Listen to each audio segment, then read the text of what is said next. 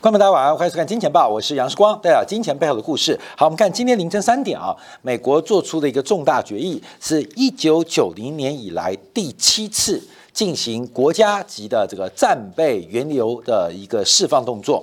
那这个总规模。呃，非常大啊，高达五千万桶。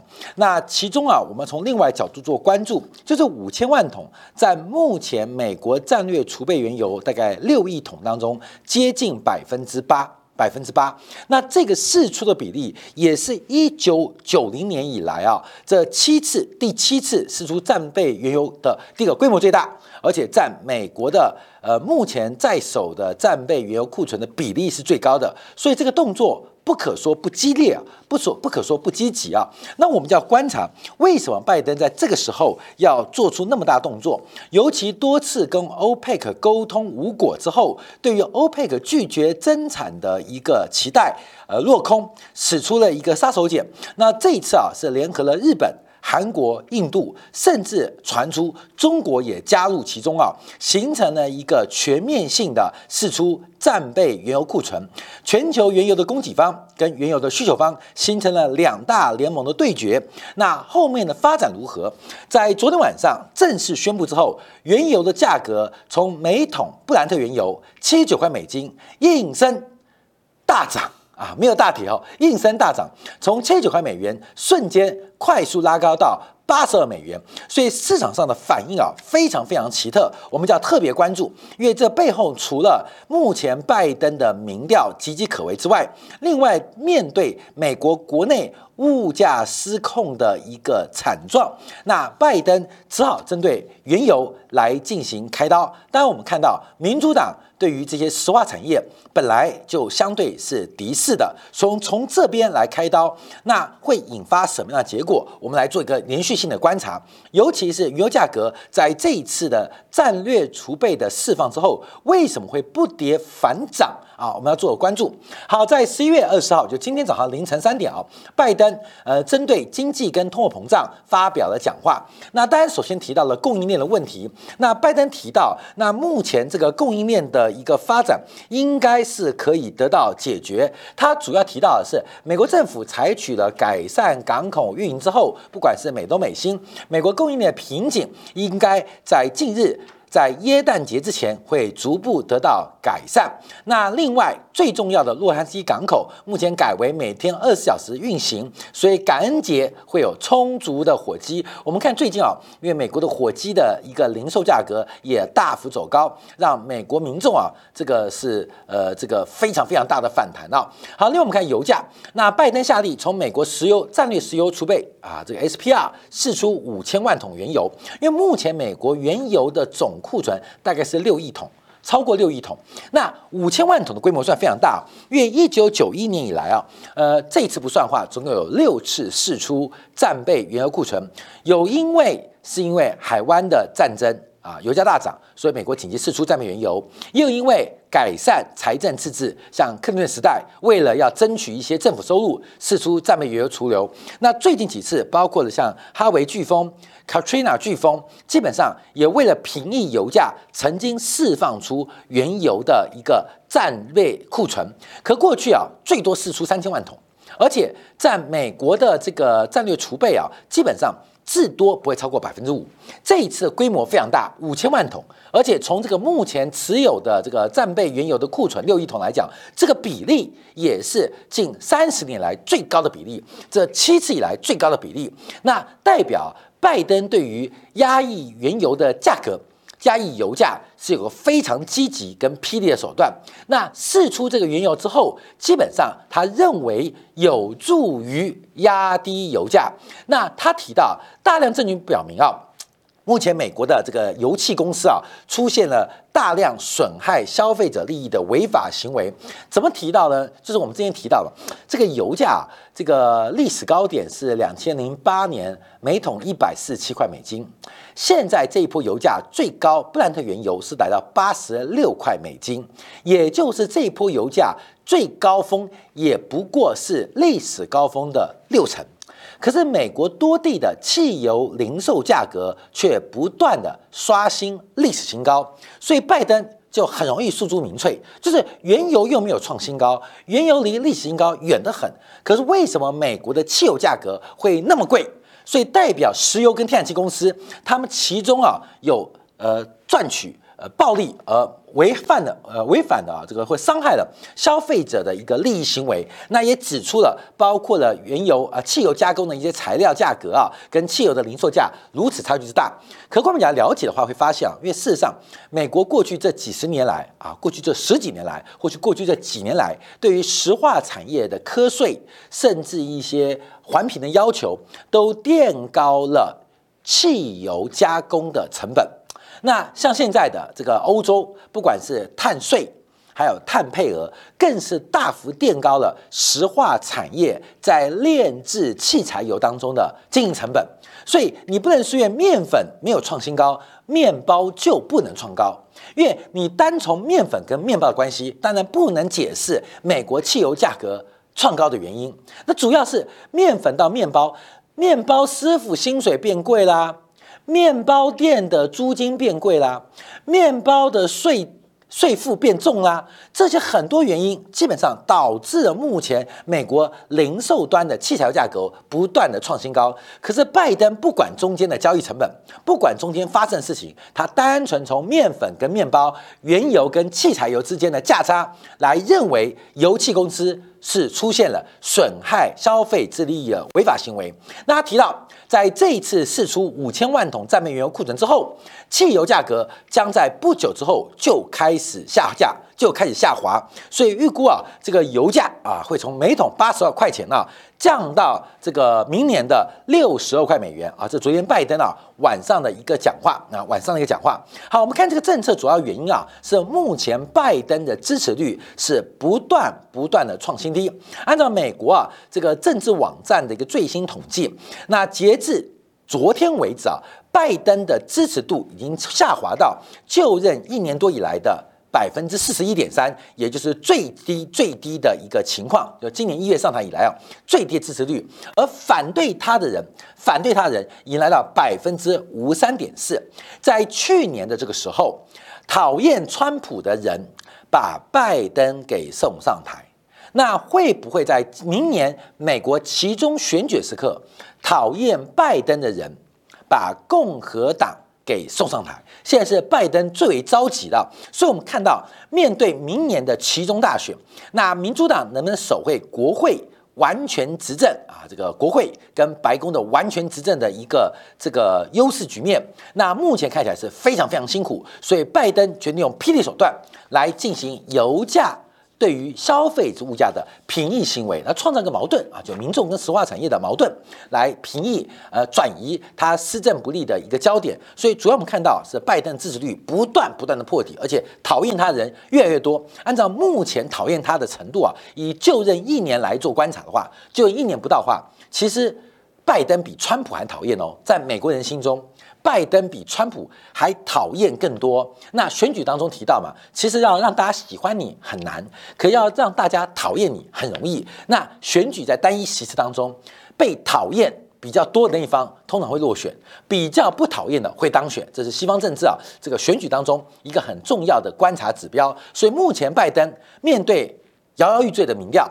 摇摇欲坠支持度啊，这个民意反弹的高涨啊，对油价进行开刀。好，那我们看到，那这一次啊，按照日本日经中网的报道，这是十多年来这个首次啊，有多个国家。联合释出战备原油库存。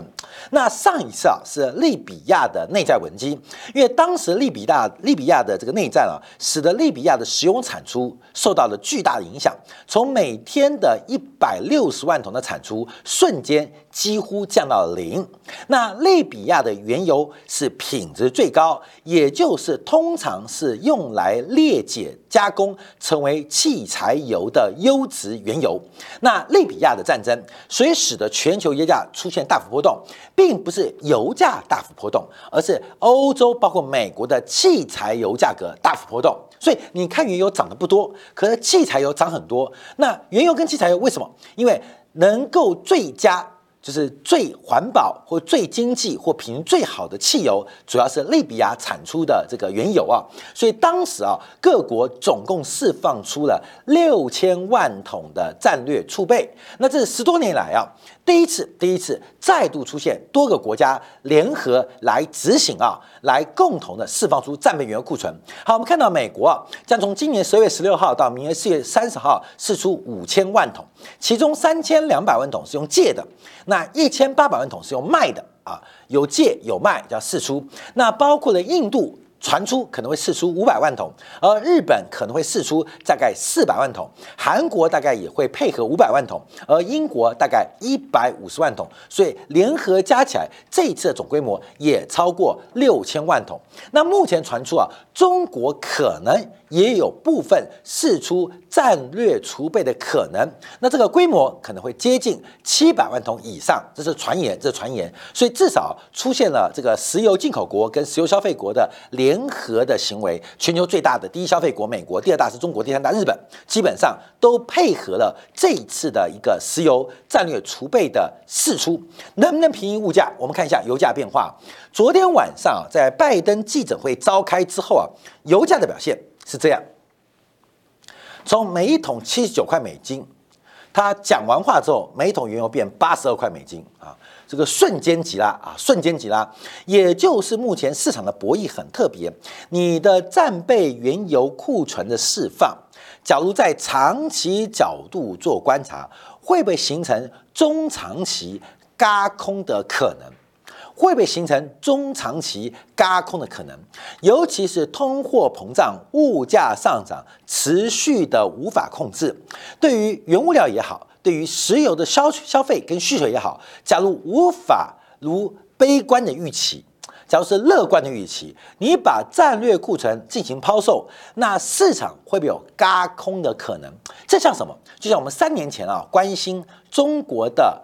玉米的战备储备，国家战略储备一样。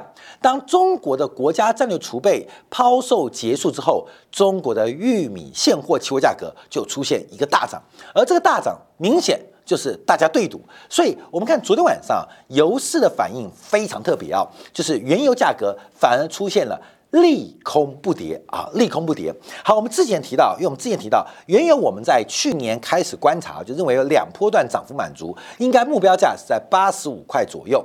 那最近啊，油价来到八十六块之后就开始掉头，从八十六一路跌到七十八块钱。可昨天晚上的利空不跌啊，这会不会产生原油价格的波动跟变数？这个啊，我们等一下节目最后啊，来给大家一个观察跟看法，到底有没有可能利空不跌？那是不是就是起涨点？还是有别的干扰因素？我们等一下来做一个解读啊。好，那我们就要至少把话题啊给拉开来。这一波啊，原物料价格大涨。其实欧佩克提到，不是原油带动的，啊主要是天然气跟煤炭带动的。我们看过去几天了，因为北极寒流再度南下，使得包括了美东，包括了欧洲中西部再度出现极度的降温。我们看德国的电价已经创下历史第二高，法国、荷兰等等欧洲国家的电价都出现了一个非常大幅度的上涨跟飙升。那甚至瑞士的电价也创下了两千零七年以来。来最高的记录，那天然气价格大涨，欧佩克讲就是你们的碳减排的政策有问题嘛？你们依赖风力发电，依赖这个太阳能发电，又去了核能发电，被迫去核去煤，被迫只能把所有的能源需求放在天然气上面。那欧洲的天然气价格大涨，怎么能怪我们欧佩克增产不足吗？因为欧洲没有几座。用原油做发电进料的发电厂啊，所以天然气大涨关我们原油什么事情？纯粹是因欧洲的绿色政策出现了一个明显的重大失误，太阳能、风力是不可靠的，去核去煤太快了，那只能依赖天然气，依赖天然天然气。那另外我们观察，这个随着天气再度降温呢，这个欧洲天然气的价格会不会影响越来越大？那我们看到在这个时候反应啊。呃，昨天我看那个新闻，大家可能没有注意到，中国为了因应整个寒冬跟电力需求，昨天有消息，内蒙古的煤矿单日的产量创下历史新高。内蒙古是中国最大的煤呃产煤的来源，一个陕西，一个是内蒙。内蒙的煤产量单日产量在上礼拜创下了单日的历史新高，这反映出另外一个问题，就面对不管是油气价格大涨，各国的政府相对于中国的反应跟弹性是天差地远。中国碰到缺电，中国去到煤，只要一声令下。煤的产出从原来的低点一下子可以在短短两周之内拉到历史新高，这代表中国啊它的一个政策跟整个制造业的高度弹性。可是欧洲做不到，美国做不到啊。说欧佩又有话说了，你看中国煤炭价格就不跌，不就跌了吗？不就跌了吗？关我们原油什么事情？你们学学中国好不好？你们欧洲、美国人学学中国好不好？这个。中国的煤炭这价格不是崩盘了吗？不是跌回了今年初的原点吗？就可以再度证明，原油基本上它并不是刺激天然气跟煤炭走高原因，相反的是天然气跟煤炭走高拉动了原油，所以这个欧佩克基本上意见就非常非常大。好，那我们就要观察啊，因为目前大家特别掌握的就是这一次啊，形成了两大联盟。一个是消费联盟，一个是生产联盟。这次消费联盟啊，基本上包括了美、美国、日本、印度，那韩国甚至传出有中国。那生产联盟就是 OPEC Plus，OPEC Plus。那会不会因此啊，形成了两大联盟的新冲突，集团对集团的新对抗？美国的石油外交是不是要出现一个非常大一百八十度的大转变？我们样回来看沙勒曼。就是我们就提到了整个中东事件的变化，现在影响非常大。伊朗核协议的停滞不前，我们在前天又看到伊朗的外交发言人对于伊朗核协议开出了清单，要求欧美国家让步。伊朗是寸土不让，你不让就拉倒，就不谈。为什么伊朗这样提到？因为伊朗吃定了美国，美国在中东的外交政策现出现了重大的瑕疵跟失误。那吃定什么？第一个是油价，你们要全球最快有原油产出，就是对伊朗的原油进行解禁。第二个就是我们一直提到中东即将大变，新任的王储啊，这个目前啊就是未来沙沙特沙特阿拉伯的国王啊沙勒曼，其实在一二零一六年四月的时候，他提到的一个二零三零愿景啊，包括对于整个中东事件，沙特阿拉伯对于领导核心的确立，那新的外交战略支点，大幅的寻求包括中国、印度甚至巴基斯坦等亚洲国家的外交支持，另外。巩固石油老大地位，所以在今年初，我们看到沙特跟俄罗斯非常难得的在 OPEC Plus 减产当中，沙特做出了老大的样子，率先减产，而且自愿减产多少？每天一百万桶，所以沙特做足了石油老大的位置。另外啊，要透过整个。呃，初级原材料的国家转为依靠科技的创新强国，那还有包括了对于英国啊这个参与战略伙伴，还有包括对于国内的政治改革，沙勒曼的企图心非常非常大，沙勒曼的野心也是非常非常惊人。重点他年轻，重点是他很年轻，所以啊，整个中东局势大面大变，过去的沙特的王室跟未来的沙特王室。在中东自身的地位、跟国际参与、跟阿拉伯事件的定义，跟以往完全不同，这是一个中东格局的巨大改变。所以这一次啊，拜登跟萨勒曼针对油价基本上是杠起来了，那会引发什么样的效应，值得大家长期做观察。所以我们就提到，商品通胀接近尾声，制度跟结构通胀才刚刚开始。